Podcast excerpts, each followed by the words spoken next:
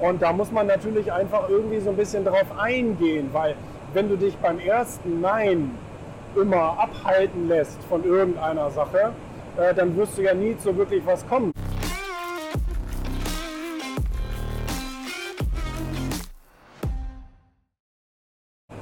Ja, du kriegst im Leben nicht das, was du verdienst, sondern das, was du verhandelst. Das ist ja äh, ein ziemlich alter Spruch und ich habe es auch in meinem neuen Buch beschrieben, dass letztendlich alles Verhandlungssache ist. Und das bezieht sich ja nicht nur auf das Business, das bezieht sich ja auf alle Lebensbereiche.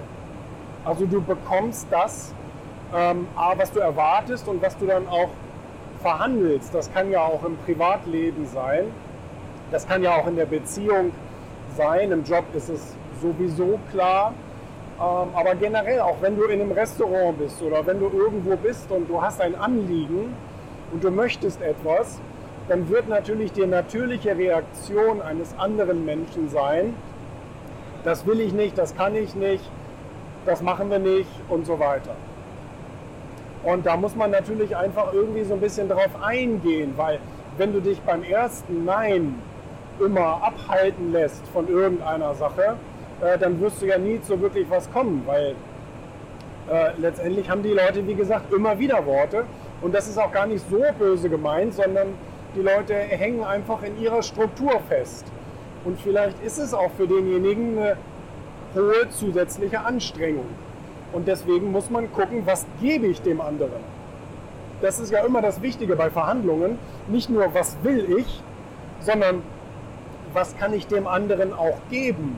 Und du musst immer ein Angebot machen. Du musst ihm oder ihr immer irgendeinen Vorteil anbieten, damit du im Gegenzug das bekommst, was du willst.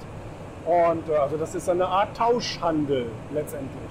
Und ein guter Egoist versucht immer, so viel wie möglich rauszuholen aus der Situation.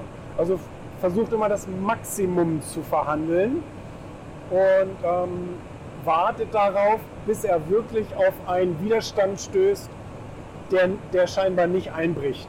Also das heißt, solange bis dir jemand Einhalt gebietet, versuchst du es nach oben zu treiben. Mit Gehaltsverhandlungen, mit Provisionsverhandlungen, mit Umsatz, mit, ähm, mit deinem Urlaubsziel und deiner Partnerschaft und so weiter und so fort. Ne? Also das muss man sagen, alles ist Verhandlungssache und man darf nicht beim ersten Nein, auch nicht beim zweiten Nein, einfach äh, sozusagen seine Pläne aufgeben, sondern man muss versuchen, das weiter zu treiben.